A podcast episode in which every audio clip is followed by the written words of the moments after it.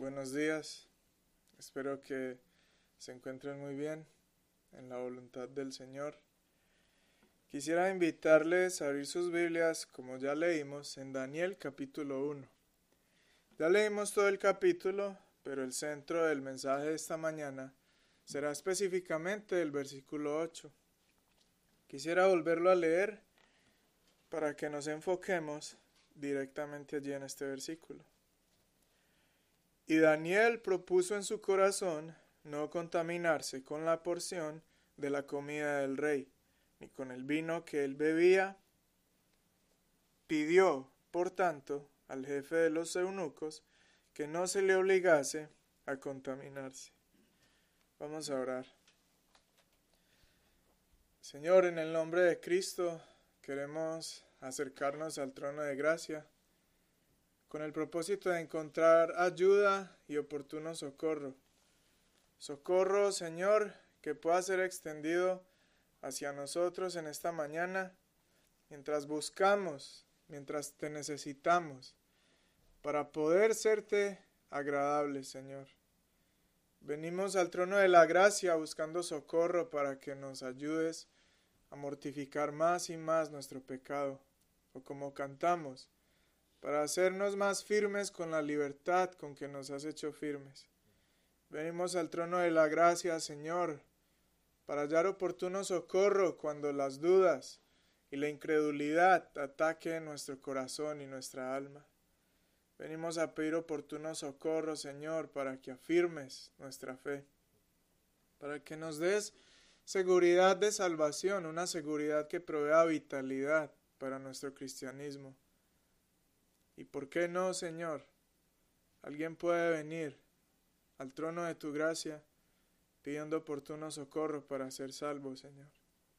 En el nombre de Cristo Jesús queremos pedirte que esta mañana, una vez más, consideres tener tu mano sobre lo que hacemos, tener tu bendición sobre lo que hacemos. Señor, ayúdanos y que esta mañana ante nuestros ojos pueda ser claro el compromiso que tenemos de consagrarnos o no completamente delante de ti. Háblanos, Señor, que tu pueblo escucha. Háblanos, Señor, y ayúdanos a no ser solamente oidores, sino también hacedores de tu palabra. Esto te lo pedimos en el nombre de Cristo Jesús. Amén. Querida congregación, este es el segundo día del Señor del año 2022. Para esta época, la mayor parte de nosotros los cristianos hemos ya reflexionado en lo que fue nuestro 2021. Ya en este día, en el 9 de enero del 2022, han quedado atrás los minutos y horas que hemos utilizado para meditar y para reflexionar en lo que fue nuestro caminar cristiano durante el 2021. Hoy, por ejemplo, ya debes tener una respuesta clara de cómo fue tu caminar diario con el Señor en el año inmediatamente anterior. Debes tener una respuesta clara, por ejemplo, a cómo fue tu vida o tu lectura de la palabra. ¿Cómo fue tu vida de oración en el 2021? ¿Cómo fue tu meditación, tu vida de congregación, tu vida de evangelización durante el 2021? Tú como padre o madre ya debes tener una idea clara de cómo fue tu desempeño al liderar tu familia y tu hogar en la adoración familiar que como creyentes le debemos al Señor. Tú como padre o madre, ya debes haber reflexionado en si instruiste a tus hijos o no en los caminos del Señor. Ya debes haber reflexionado si oraste y levantaste el nombre de tus hijos delante de Dios. Debes haber reflexionado o no si tienes una perspectiva clara de qué tan serio fue tu compromiso para presentarte a ti mismo como santo delante de Dios. En conclusión, ya hoy debes saber con claridad en qué áreas de tu vida cristiana continúas creciendo y en qué áreas de tu vida cristiana, por el contrario, decaes, continúas decayendo. ¿Qué sigue entonces? Después de hacer este análisis y esta reflexión, ¿qué sigue para nosotros los cristianos? Bueno, hoy, 9 de enero del 2022, estamos ya en los días en que pasamos de la meditación y la reflexión a tomar un plan de acción. Estamos en los días en los cuales miles y miles de resoluciones tienen lugar en los corazones de los cristianos mientras visualizan y planean y hacen propuestas en su propio corazón de cómo desean que sea su año 2022. Miles de resoluciones son hechas en los corazones de los creyentes por estos días. Es más, incluso hoy, ya muchos podríamos haber fallado en lo que fueron las resoluciones que tomamos. Ya muchos hemos, podríamos haber fallado en nuestra lectura diaria de la palabra con solo nueve días de este año. ¿Son bíblicas estas resoluciones? ¿Es bíblico poner deseos y resoluciones en mi corazón? ¿Qué es una resolución, por ejemplo? ¿Realmente es necesario tomar estas en el corazón? Esta mañana buscaremos dar respuestas a esta pregunta. Hoy vamos a meditar en un pasaje muy pertinente y relevante como es Daniel 1.8 para este tema. Con la ayuda del Espíritu Santo analizaremos este texto y veremos un corazón consagrado al Señor. Ese es el título del mensaje de esta mañana. Un corazón consagrado al Señor. Lo que el texto nos propone esta mañana es lo siguiente. Un corazón consagrado al Señor busca obedecer y agradar a Dios en todo y persevera en ello sin importar la decadencia moral a su alrededor. Vamos a ver nuestro tema en tres puntos. La ocasión, la determinación o resolución y la continuación. Echemos un vistazo a la ocasión. Los eventos narrados en Daniel capítulo 1 sucedieron en medio de una situación bastante difícil. A causa de la idolatría de Judá, Dios había prometido y profetizado a través de Jeremías, por ejemplo, y otros profetas, que iba a juzgar a su pueblo. ¿Cuál sería el instrumento que Dios utilizaría para juzgar a su pueblo? Serían los babilonios. El juicio y la destrucción de Jerusalén y toda Judea se llevó a cabo en tres etapas. En el 605 hubo una oleada de destrucción, hubo otra en el 597 y finalmente una tercera en el 587 a.C. Una forma particular en que los babilonios, el instrumento que Dios levantó para juzgar a su pueblo, era que este pueblo solía destruir a los otros pueblos a través de cautiverios. Como vemos en el versículo 3 de Daniel 1, como leyó nuestro hermano Suriel, Daniel fue uno de los hijos del linaje real de los príncipes de Israel o del pueblo del Señor allí, que el rey Nabucodonosor pidió que se trajese desde allí hacia Babilonia. Fue además Daniel descrito como uno de los muchachos en quienes no hubiese tacha alguna, de buen parecer, enseñados en sabiduría, toda sabiduría, sabios en ciencia, y de buen entendimiento, e idóneos para estar en el palacio del rey. Versículo 4. Daniel fue deportado o llevado cautivo a Babilonia, y cuando llegó allí se le enseñó las letras y las lenguas de los caldeos, como vemos al final del versículo 4. Se le señaló, además, cuál había de ser su ración de comida y de bebida. Y no solo esto, también leyó nuestro hermano Suriel que hasta el nombre le fue cambiado. Pasó de llamarse Daniel a llamarse Belsasar. Versículo 7. Todos estos cambios buscaban una sola cosa.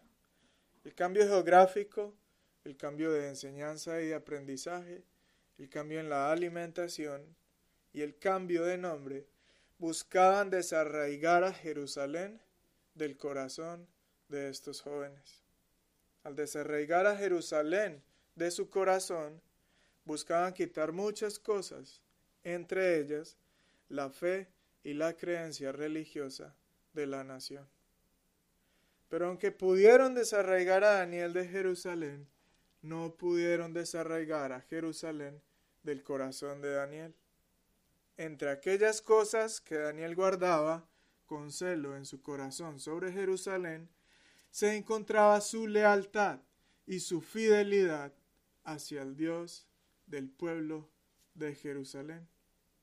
La situación del joven que posteriormente se convertiría en un profeta refleja en cierta manera la nuestra hoy. El cristianismo, como sabemos, gozó de un lugar de prominencia entre los países de Occidente, lo que se llama el Occidente. La iglesia cristiana, sea a través del catolicismo o a través del cristianismo, ha tenido gran influencia en todas las esferas de nuestros países. Aquí en Estados Unidos fue el cristianismo. En nosotros, en nuestros países o los países de origen nuestros, como Latinoamérica, fue el catolicismo romano, que si bien es una tergiversación del verdadero evangelio, continúa habiendo un campo común muy grande con nosotros los cristianos.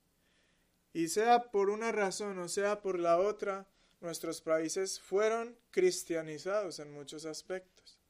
Pero lo que estamos viendo hoy es una descristianización muy agresiva, no solo aquí, sino en nuestros países de origen. Algunos describen la etapa en la que nos encontramos como el cautiverio o la deportación de la iglesia, el cautiverio del cristianismo en las escuelas públicas, en los colegios o universidades, en los lugares de trabajo, poco a poco se nos está llevando, imponiendo y obligando a abandonar nuestra fe. Poco a poco nos están descristianizando, comenzando por niños, jóvenes y siguiendo con adultos. Dios, su palabra y su iglesia están siendo removidos del pensamiento de los hombres. Los niños y jóvenes son adoctrinados en contra de Dios. Los empleados públicos, por ejemplo, son obligados a abandonar o a sostener creencias contrarias al Evangelio. Estamos en una decadencia moral y espiritual muy profunda, quizás similar a la que tuvo Daniel en su época. Aparte de ello, estamos en una época donde los cristianos como Daniel escasean completamente. Y si existen, son burlados y son escarnecidos incluso por la propia iglesia de Cristo. ¿Qué se le argumenta a personas que toman resoluciones fuertes y firmes y tan específicas y particulares como Daniel? Hermano, no tienes que ser tan radical en las cosas que crees. Hermano, no tienes que tomarte tu fe tan en serio. Son algunas de las cosas que se suelen decir. Al fin de cuentas, todo el mundo es laxo en sus creencias religiosas, ¿cierto? ¿Por qué serías tú diferente? Quisiera hacerte una pregunta en este punto de nuestro mensaje. ¿Qué tal fue tu 2021 en términos de lealtad y fidelidad hacia el Señor. ¿Qué tan seriamente tomaste su palabra? ¿Qué tanto qué tan profundo pudo haber decaído tu cristianismo en el año 2021? ¿Qué tan cerca te llevó el 2021 de un abismo espiritual? ¿Qué tanto justificaste tu pecado con la decadencia moral de la sociedad o el mundo. ¿Qué tan profunda fue la obra de Dios en tu corazón en el 2021? En el caso de Daniel, todos estos cambios afectaron, pero solo afectaron la superficie. Daniel continuaba teniendo el mismo corazón, tenía un corazón consagrado al Señor. Esto se puede ver en la resolución y determinación que tomó en su corazón de no contaminarse con la comida o por la comida del rey. Así vamos hacia nuestro segundo punto, que será el punto más extenso, la determinación o la resolución. Acabamos de ver lo que fue la ocasión en la que este joven propuso estas cosas en su corazón. Ahora vamos a ver qué fue lo que propuso y qué significado tiene aquello. Daniel aceptó un cambio de residencia, aceptó un cambio de enseñanza, aceptó un cambio de nombre pero no aceptó un cambio en su alimentación. Lo que encontramos en el versículo 8 es algo muy revelador para nosotros los creyentes. Y Daniel propuso en su corazón no contaminarse con la porción de la comida del rey ni con el vino que él bebía. Si tuviéramos que responder a la pregunta, ¿es una resolución o es son estos propósitos que los creyentes a veces depositamos en nuestro corazón, particularmente por estos días. ¿Son estas resoluciones algo bíblico? Basados en Daniel 1.8, podríamos dar una respuesta afirmativa. Es válido que un cristiano proponga cosas en su corazón, proponga acciones en su corazón. Ahora, si bien Daniel 1.8 sucedió después de que el joven profeta enfrentara una situación particular, y la mayoría de las resoluciones que tomamos los creyentes hoy suceden antes de que enfrentemos distintos tipos de situaciones, la mayoría de las resoluciones pueden ser sustentadas con este versículo, porque este versículo muestra a un hijo de Dios proponiendo en su corazón perseguir con seriedad y diligencia la piedad. Allí vemos al joven Daniel proponiendo una acción de rectitud moral, una acción de santidad en su corazón. Ahora la siguiente pregunta que tendríamos que plantearnos es ¿qué significa esto de proponer cosas en nuestros corazones? ¿Qué significa tomar una resolución, por ejemplo? El término hebreo detrás de propuso y Daniel propuso en su corazón indica literalmente poner o instalar. Este es el mismo término que la escritura utiliza para decir en Génesis capítulo 2, versículo 8, que después de que Dios plantó un huerto en Edén al oriente, puso allí al hombre que había formado. Así pues, tomar una resolución en nuestro corazón es literalmente tomar un pensamiento y ponerlo en nuestro corazón. Por la definición del término hebreo y el versículo en Daniel 1.8, vemos que las resoluciones que se toman no suelen verbalizarse o comunicar de forma verbal, al menos no Igual esto lo veremos más adelante, pero al menos no como otro tipo de compromisos que bíblicamente se adoptan entre dos partes, ya sea entre un hombre y Dios o entre un hombre y otro hombre. Es importante que distingamos en este punto una resolución en comparación de otros términos bíblicos o conceptos que muestran a veces palabras que los hombres ofrecen o dirigen hacia el Señor. Por ejemplo, ¿qué es un voto en la escritura? Un voto es un compromiso consagratorio que se adopta con Dios bajo la condición o bajo la posibilidad de que Dios obre favorablemente en una situación crítica. Jacob, por ejemplo, en Génesis 28, del 20 al 21, Allí leemos que Jacob hizo un voto diciendo, si fuere Dios conmigo, y me guardare en este viaje en que voy, y me diere pan para comer y vestido para vestir, y si volviere en paz a la casa de mi padre, Jehová será mi Dios. ¿Estuvo esto bien o no? Génesis 31:13 dice, hablando Dios, Yo soy el Dios de Betel, donde tú ungiste la piedra y donde me hiciste un voto. Salmo 116, versículo 4, por ejemplo, habla de David pagando votos que hizo al Señor en medio de la congregación. Muchos de nosotros quizá conocemos el testimonio de conversión de Martín Lutero.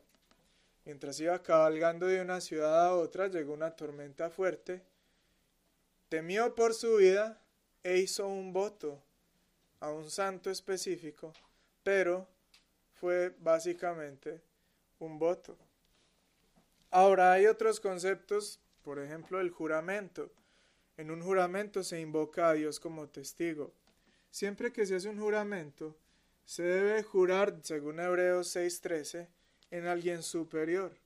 ¿Por qué? Porque si ese juramento, que ya sea que se haga a Dios o a otras personas, se viola o se transgrede, aquel cuyo nombre fue invocado ha de quitarle la vida a quien viole su juramento.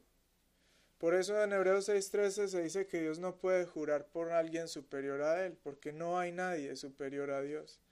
Dios no puede llamar a alguien superior a Él como testigo, porque sencillamente no existe. No existe. Pablo, por el contrario, sí lo hace. En Gálatas 1:20, Pablo dice, en esto que os escribo, he aquí delante de Dios que no miento. En Galatas 1.20, Pablo invoca a Dios como testigo para asegurarle a su audiencia que lo que él les está diciendo, para jurarle que no es mentira, lo, perdón, que, es que no es mentira lo que les está diciendo.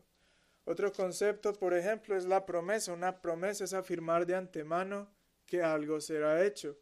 Eclesiastes 5, del 4 al 6 dice, cuando a Dios haces una promesa, no tardes en cumplirla, porque Él no se complace en los, en los insensatos, perdón, cumple lo que prometes.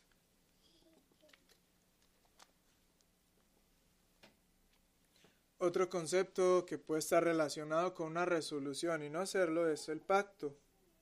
Por ejemplo, Job 31, 1 dice, hice pacto con mis ojos. ¿Cómo pues había yo de mirar a una virgen? Porque qué galardón me daría arriba a Dios y qué heredad el omnipotente desde las alturas. Entonces, cuando pensamos en resoluciones que los cristianos tomamos, o que estamos llamados a tomar, como en Daniel 1.8, debemos distinguir entre eh, juramento, entre voto, entre pacto y también entre promesa. Una resolución es algo que se toma en el corazón y que no se comunica de forma externa y que si se comunica, se comunica únicamente delante de Dios. Todos estos conceptos son similares, pero son al mismo tiempo diferentes de lo que sucedió en Daniel 1.8. Ahora, aquí en este punto, quienes somos cristianos reformados, solemos ser muy cautos y cuidadosos, porque muchas personas dentro de la iglesia, cuando toman este tipo de resoluciones y cuando por la gracia de Dios suelen cumplirlas, suelen atribuirse mérito a sí mismos.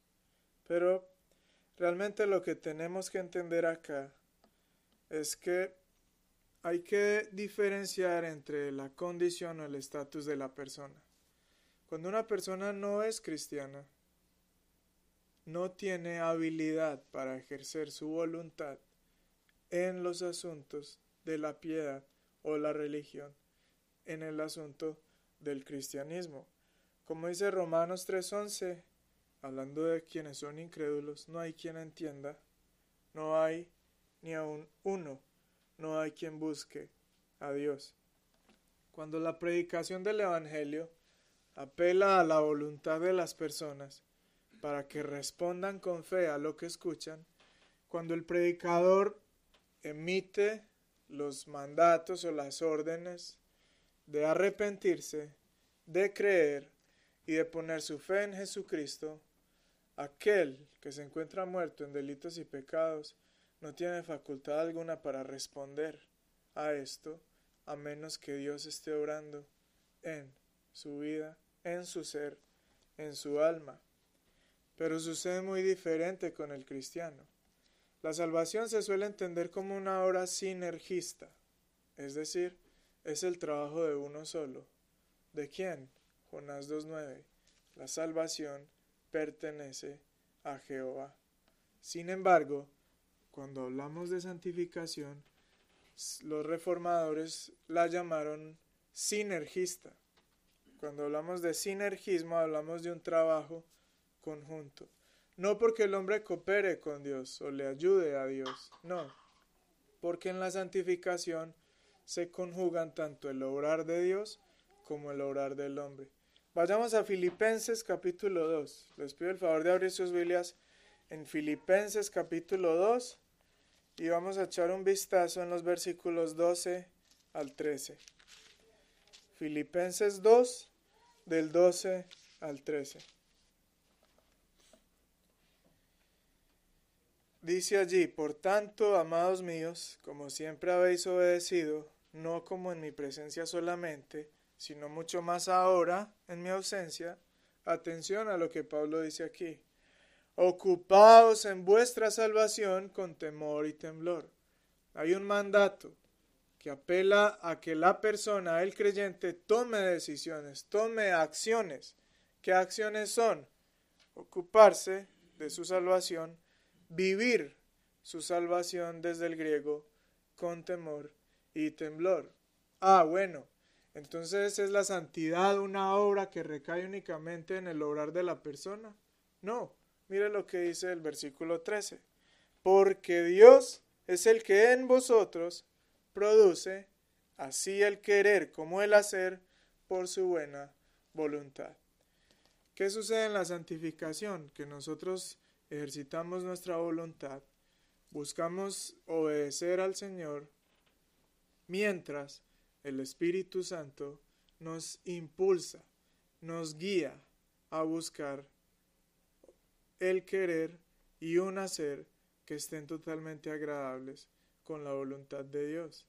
Lo que sucedió entonces en Daniel 1.8 es que esa proposición, esa resolución que se tomó en el corazón, muestra una obra de Dios detrás de ella, pero aún así continúa siendo el ejercicio de la voluntad de un cristiano.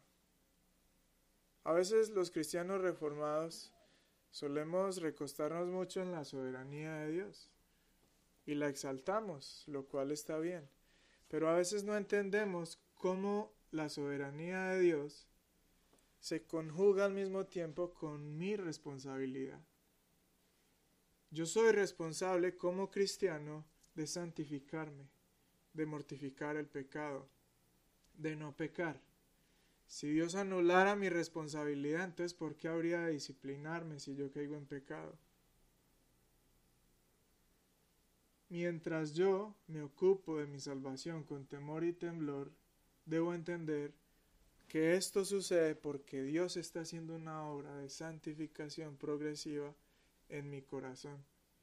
Yo no puedo simplemente sentar y recostarme en la silla y esperar que Dios como con una grúa me tome y me lleve o me quite del computador si estoy siendo tentado. No puedo esperar que Dios haga eso porque Dios ya dio mandatos claros y el Espíritu Santo mora en mí y Él me ha de estar mostrando que lo que estoy a punto de hacer está incorrecto. Pero yo también debo ejercitar mi voluntad como un fruto de que Dios ha obrado salvación en mi corazón. Entendemos ese balance. Dios es soberano y el Espíritu Santo es el agente por excelencia que me impulsa hacia mi santificación. Pero eso no quiere decir que yo no tenga que ser radical o tomar decisiones que me hagan a mí responsable de qué tanto progresa o no progresa mi santificación en mi caminar cristiano. Como dice un teólogo holandés, Wilhelmus Abrakel, Dios obra en el hombre conforme a la naturaleza del hombre. Si Dios nos creó con una facultad en nuestras almas, como es la voluntad, entonces Dios va a obrar en nosotros a través de la voluntad. Para salvarnos, ¿qué hace? Renueva, transforma, habilita nuestra voluntad para que podamos depositar la fe salvífica en Jesucristo. En la santificación, energiza, como nos dicen, o mueve mi voluntad, pero nunca la trasgrede, porque no soy un palo ni soy un ladrillo, como dijeron los reformadores. Si me dotó con voluntad, he de responder con ella a lo que Dios esté haciendo en mi alma, que igual continúa siendo un misterio, ¿cierto? Muy difícil comprender cómo todas estas dinámicas tienen lugar en nuestra alma. Pero no es difícil entender que si Dios me dice huir de la fornicación, ¿yo qué tengo que hacer? Huir de la fornicación. Si Dios me dice en su palabra, sed santo porque Él es santo, debo ser santo porque Él es santo. Así entonces, en este punto, nos hacemos la pregunta, ¿qué es lo que propones tú en tu corazón cuando observas, por ejemplo, lo que hizo Daniel? Muchos dicen que Daniel propuso en su corazón no contaminarse con la comida del rey, porque los alimentos eran sacrificados a los ídolos. Entonces, comer de estos alimentos le contaminaría espiritualmente o contaminaría su lealtad hacia Dios. Otros dicen que en Babilonia no se desangraban los animales al comerlos, y sabemos que Dios en la ley prohíbe que los habitantes de Israel coman la sangre. Otros dicen que el hecho de Daniel aceptar ser alimentado con la misma porción del rey indicaba lealtad y un compromiso o un pacto de fidelidad tanto hacia el rey como hacia el Dios del rey. Pero el tema aquí es que ya sea una contaminación física o una contaminación moral o espiritual, aquí vemos a un hombre con un compromiso claro hacia la santidad. Un hombre que propuso en su corazón no contaminarse, porque su lealtad y su fidelidad eran claramente dirigidas hacia un solo Dios, Jehová de los ejércitos, el Dios de Israel. ¿Qué propones tú en tu corazón para este 2022, por ejemplo? ¿Qué has propuesto en tu corazón? ¿Qué has visto en ti que debas abandonar con respecto a lo que fue tu 2021? ¿Qué has propuesto o qué debes proponer en tu corazón? Has resuelto, por ejemplo, no tener a ningún otro Dios delante de Jehová, tu Dios. Has resuelto huir de la idolatría, no sé, el dinero, la comodidad. Has resuelto tomar el nombre de Dios con reverencia. ¿Has resuelto honrar a Dios en los días del Señor, por ejemplo? Niños y jóvenes en este lugar han resuelto en sus corazones honrar a sus padres. Adultos, ustedes también han resuelto honrar a sus padres. Padres, han resuelto no provocar a ira a sus hijos. Hemos resuelto respetar la autoridad que Dios ha establecido en la nación en la que nos encontramos. Hemos resuelto reconciliarnos con nuestro hermano. Hemos resuelto no llevar a cabo actos de inmoralidad en nuestro corazón. Necesitas resolver no ver pornografía, por ejemplo. Necesitas resolver no adulterar contra el sexo opuesto en tu corazón. Necesitas resolver no despojar a tu prójimo de forma injusta. Has resuelto no mentir, por ejemplo, en este 2021. Has resuelto guardar el derecho que tu prójimo y tu hermano tienen al buen nombre. Has resuelto no recibir ni esparcir rumores de un hermano de la congregación. Hermano, no sea tan radical. Bueno, si Daniel propuso en su corazón no contaminarse con la comida del rey, ¿por qué no habremos nosotros de proponer en nuestro corazón tener un compromiso completo y absoluto por la santidad de Dios? Si Daniel vio que la comida comprometía su fe y su persecución de la santidad, ¿por qué no haremos nosotros de comprometernos en todo lo que podamos o de proponer en nuestro corazón adoptar un compromiso serio hacia la santidad? Jonathan Edwards, por ejemplo, el que para muchos es el teólogo más reconocido que Estados Unidos ha dado a la iglesia cristiana, adoptó 70 resoluciones cuando tenía entre 17 y 20 años. Si a veces para nosotros es difícil mantener una resolución, Jonathan Edwards adoptó 70 y siendo muy joven. Y estas resoluciones han sido utilizadas por la Iglesia de Cristo y han sido bendición para muchos. Él dice en la resolución número uno, resuelvo hacer todo lo que crea que tienda más para la gloria de Dios. Dice en su resolución número 28, resuelvo estudiar las escrituras de manera tan constante y frecuente que pueda encontrar y percibir claramente que estoy creciendo en el conocimiento de las mismas.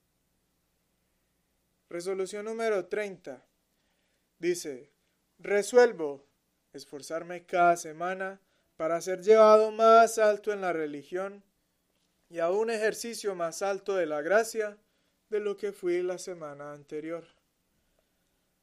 Resolución número 37 dice, resuelvo meditar cada noche al acostarme en qué he sido negligente, qué pecado he cometido y en qué me he negado a mí mismo.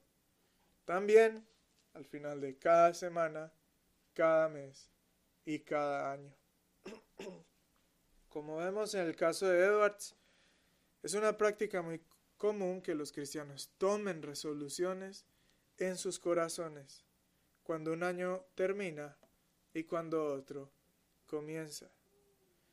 Por eso el deseo del mensaje esta mañana es animarle a que utilice el tiempo como un regalo de Dios. Desde que Dios creó al hombre hemos estado ligados con el tiempo. Y el tiempo, como nos lo muestra la naturaleza misma, nos ayuda a medir cuando hay ciclos que comienzan, cuando hay ciclos que terminan. Sobre todo aquí en Grand Rapids, que las cuatro estaciones se ven de forma tan clara. Utilicemos el tiempo para establecer metas que nos lleven a ser más como el Señor Jesucristo. Utilicemos el tiempo para meditar y para examinar nuestro cristianismo, para ver qué está sucediendo en nuestro corazón. Utilicemos el tiempo como nuestro aliado para tener mayor claridad cómo está nuestra alma hoy. Ahora, si bien es muy común que los cristianos tomemos resoluciones en nuestro corazón, no es muy común que perseveremos en ellas y que persistamos hasta el final del año en ellas. Llegamos así a nuestro tercer y último punto, la continuación. Por continuación, pues se entiende perseverancia y persistencia. Quizá uno de los aspectos más difíciles de adoptar resoluciones, o un aspecto que más desanima al creyente al pensar en adoptar resoluciones, es que son muy pocas, si existen algunas, en las que el cristiano haya podido mantenerse firme, fiel y constante. Como dijimos al inicio, es probable que hoy, solo nueve días después de haber comenzado el año 2022, ya muchos de nosotros hayamos fallado al tratar de guardar resoluciones como leer la Biblia en un año, por ejemplo, o leerla en dos años, o algunos que son más ambiciosos, leer la Biblia dos veces en un año. Lo primero que hay que decir es que hay que tomar acciones puntuales que nos lleven a cumplir esas resoluciones. Daniel, por ejemplo, ¿qué hizo después de haber propuesto en su corazón no contaminarse? Primero, abordó al jefe de los eunucos, en el versículo 8 al final, y le pidió que no le obligase a comer o a consumir la comida del rey. No solo eso, también le pidió al eunuco que le diera diez días para poder poner a prueba los efectos de los alimentos. Eso muestra que cada vez que se adopta una resolución en el corazón, hay que tomar acciones puntuales que nos lleven en pos de ellas. Ahora, si ya fallaste en alguna de ellas, si por ejemplo incumpliste ya en tu plan de lectura, o ya pasó un día sin que buscases el rostro del Señor, si ya, por ejemplo, incurriste en un pecado que resolviste no cometer más, no dejes caer al suelo tu resolución. No renuncies a ella, a pesar de los altibajos. Si a nada le apuntas, a eso le pegas, a nada. El que nada persigue, eso consigue, nada. Jonathan Edwards dijo en otra de sus resoluciones, resuelvo revisar el cumplimiento de todo lo que he resuelto, y si en algunas he fallado, entonces resuelvo renovar mi compromiso y cumplimiento de las mismas. Hay un mensaje de aliento en esta mañana. Hay un mensaje de ánimo. Si tú has resuelto y has propuesto en tu corazón presentarte santo delante de Dios en este 2022, conquistar ese pecado o esa concupiscencia que te propina golpes vez tras vez, si has propuesto en tu corazón ser más fiel en tu lectura, en tu vida de oración, si te has propuesto en tu corazón evangelizar más en este 2022, o si has propuesto en tu corazón una fe más fuerte en medio de la tribulación, si has propuesto en tu corazón una mayor esperanza para la vida eterna, si has propuesto en tu corazón ser más diligente en la espera del regreso de nuestro Señor Jesucristo, ten ánimo. Con Daniel sucedió algo muy particular y nosotros debemos leerlo. Cuando un hijo de Dios propone agradar a su Padre en el corazón, estas palabras llegan hasta los oídos del Señor. Vaya conmigo a Daniel capítulo 10. Vaya a Daniel capítulo 10 y veremos los versículos del 11 al 13.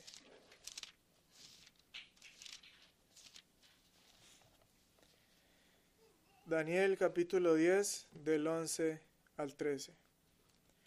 La razón principal por la cual se puede tener continuidad y perseverancia en una resolución es porque el Señor ayudará, es porque Él sustentará. Allí leemos que cuando Daniel estuvo afligido por tres semanas, como dice el versículo 2 del capítulo 10, tuvo una visión estando junto al río de un varón vestido de lino y ceñido sus lomos de oro de Ufaz, versículo 5.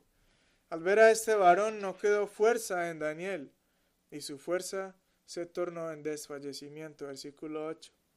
Sin embargo, leemos que una mano le tocó y dice en los versículos del 11 al 13, Daniel, varón muy amado, está atento a las palabras que te hablaré y ponte en pie, porque a ti he sido enviado ahora. Mientras hablaba esto conmigo, me puse en pie temblando, dijo Daniel. Entonces me dijo, Daniel, no temas, porque desde el primer día en que dispusiste tu corazón a entender y humillarte en la presencia de tu Dios, fueron oídas tus palabras. Y a causa de tus palabras yo he venido. Mas el príncipe del reino de Persia se me opuso durante veintiún días, pero he aquí Miguel, uno de los principales príncipes, vino para ayudarme y quedé allí con los reyes de Persia. Cuando Daniel propuso en su corazón no contaminarse con la comida del rey, sus pensamientos o sus palabras fueron escuchados por Dios. Esas palabras quedaron, por así decirlo, en la memoria del Señor.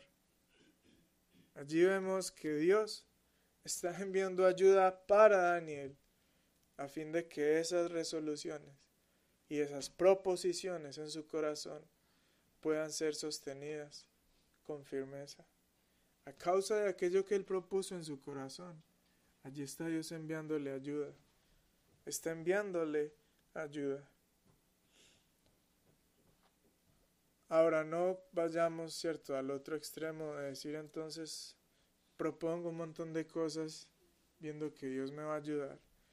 Pero creo que entendemos el punto. Cuando un creyente se compromete con el Señor, con su lealtad, con su fidelidad al Señor, de manera seria y firme, esto tendrá una repercusión en el oído de Dios, antropomórficamente hablando.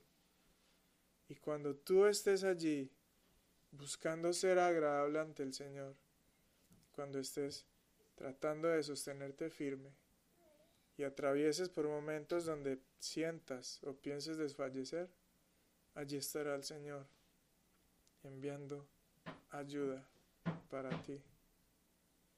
Ten ánimo entonces con las resoluciones o proposiciones que hagas para este 2022.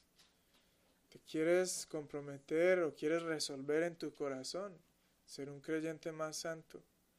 un creyente más diligente en el estudio de la palabra, más diligente en oración, un creyente más diligente en el servicio en la congregación. Resuelve en oración, resuelve en dependencia del Señor. Humíllate delante de Dios y resuelve agradarle en todo. Habrá ayuda para ti. Habrá ayuda para ti. Para finalizar, debemos decir que quien más interesado está en que resoluciones santas se tomen en el corazón del cristiano es Dios mismo. Resuelve agradar a Dios. Resuelve consagrar tu corazón a Dios. Quisiera terminar con una historia de un ministro puritano.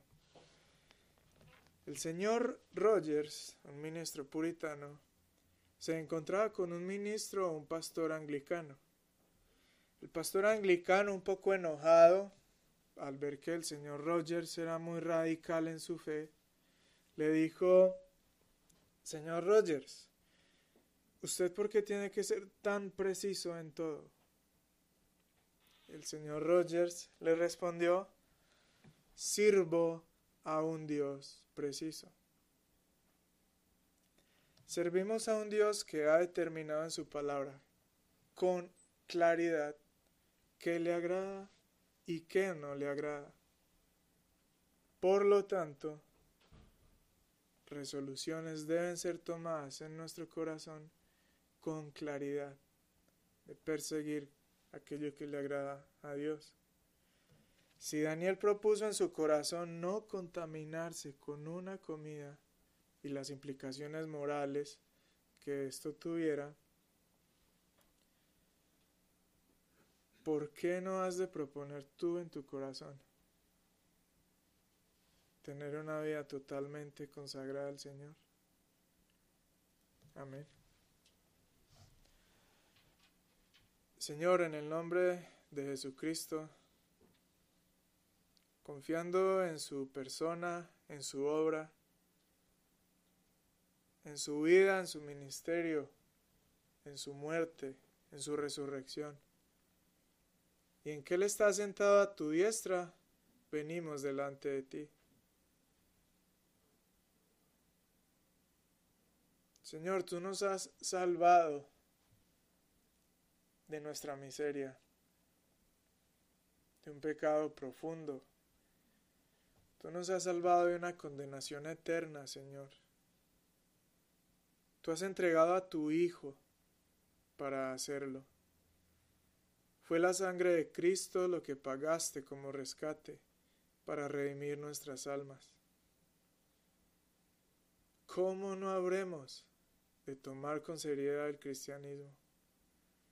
¿Cómo no habremos de tomar con seriedad un precio tan grande pagado por nuestra salvación, sabiendo que no la merecemos? ¿Cómo no habremos, Señor, de buscar que nuestras vidas sean una expresión precisa, consciente, intencional de nuestra gratitud hacia ti? ¿Cómo no habremos de prestarle atención a todo lo que nos vaya a contaminar, nos vaya a hacer desagradarte. ¿Cómo no habremos de prestarle atención a todo lo que nos vaya a alejar de ti?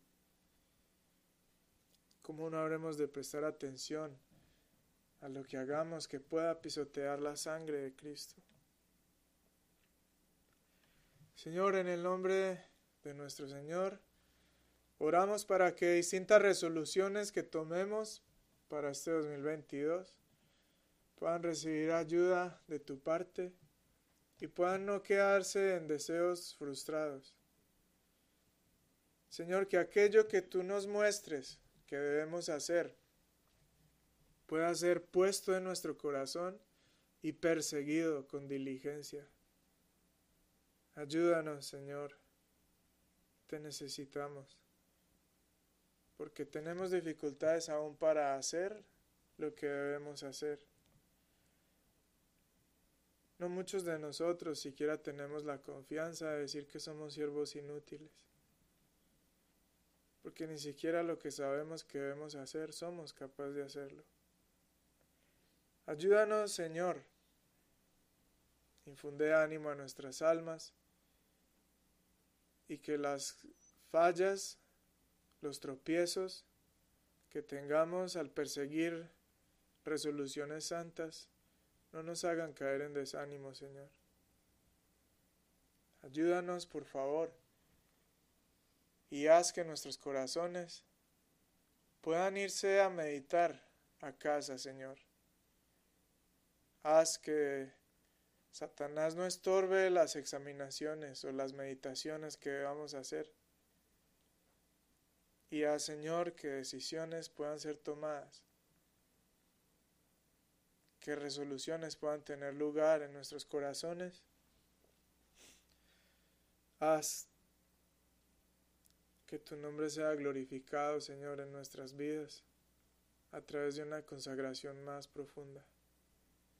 Te lo pedimos en el nombre de Cristo Jesús. Amén.